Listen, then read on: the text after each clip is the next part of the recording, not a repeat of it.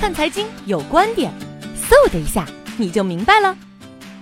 我们既然讲房价高是不争的事实，也我前面也讲到了，房价高的原因是房地产市场失调，失调原因是制度建架构上出了问题。那怎么办呢？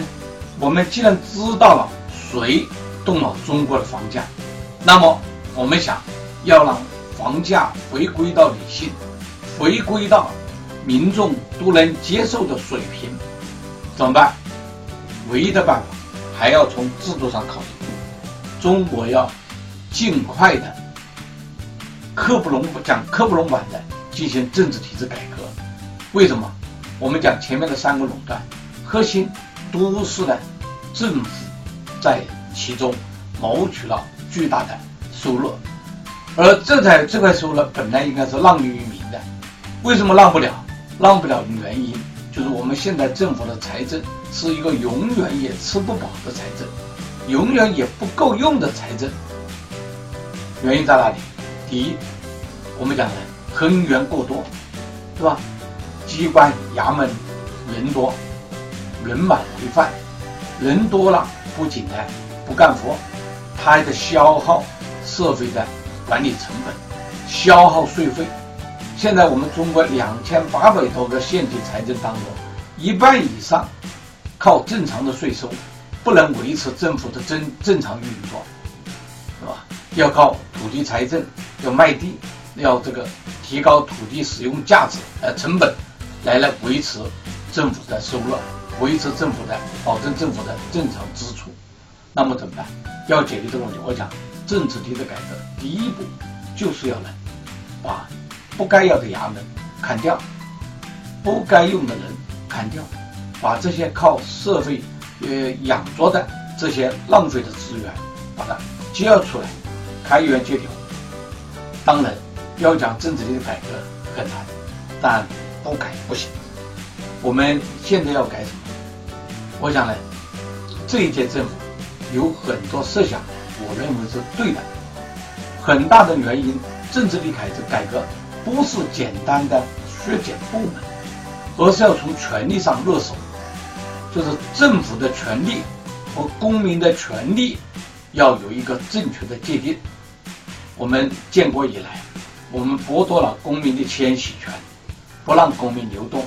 为了限制公民的这种迁徙权，我们增加了社会是吧？社会治安，这个户籍管理，多多少人员来管这个事？而想想国外出生一本护照，对吧？到哪里去不存在中国这样的户口迁移当中存在的问题。那么恢复公民的迁徙权，我认为是当前国民经济走向正常，房价房价回归到真实、客观、公平的位置的关键条件。有了迁徙权，我们的城里人。不担心出了城回不来，那么他可以呢，住到郊区去的，住远一点的，到小城镇去的，他不担心，他就做工作方便。那么你现在没有迁徙权，没上车的人想挤上车，上了车的人打死也不敢下去，下去了你就上不来了，是吧？这个问题是一个大问题。第二，要不还公民的建房权，凭什么只有开发商能建房？我的存在城市当中，我有一个破房子，我按照你城市的总体规划，我把房子翻建、扩建、改建，为什么不行？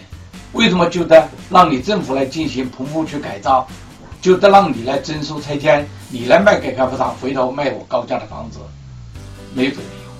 我想恢复公民的建房权，让大家知道，真正体会到建一栋房子要多少钱，成本是多少，对吧？扣加上你政府正常的税费，房价应该是一个什么样的水平？我们现在没有了公民的建房，这两个权利一限制剥夺，同样来讲，你就养了很多不该养的人。为了限制公民这些权利，我们政府垄断土地，是吧？垄断土地就需要从一个当年的建委的房地产处当中的土地科发展到土地处。土地局、土地总局，主要是国土资源部，是吧？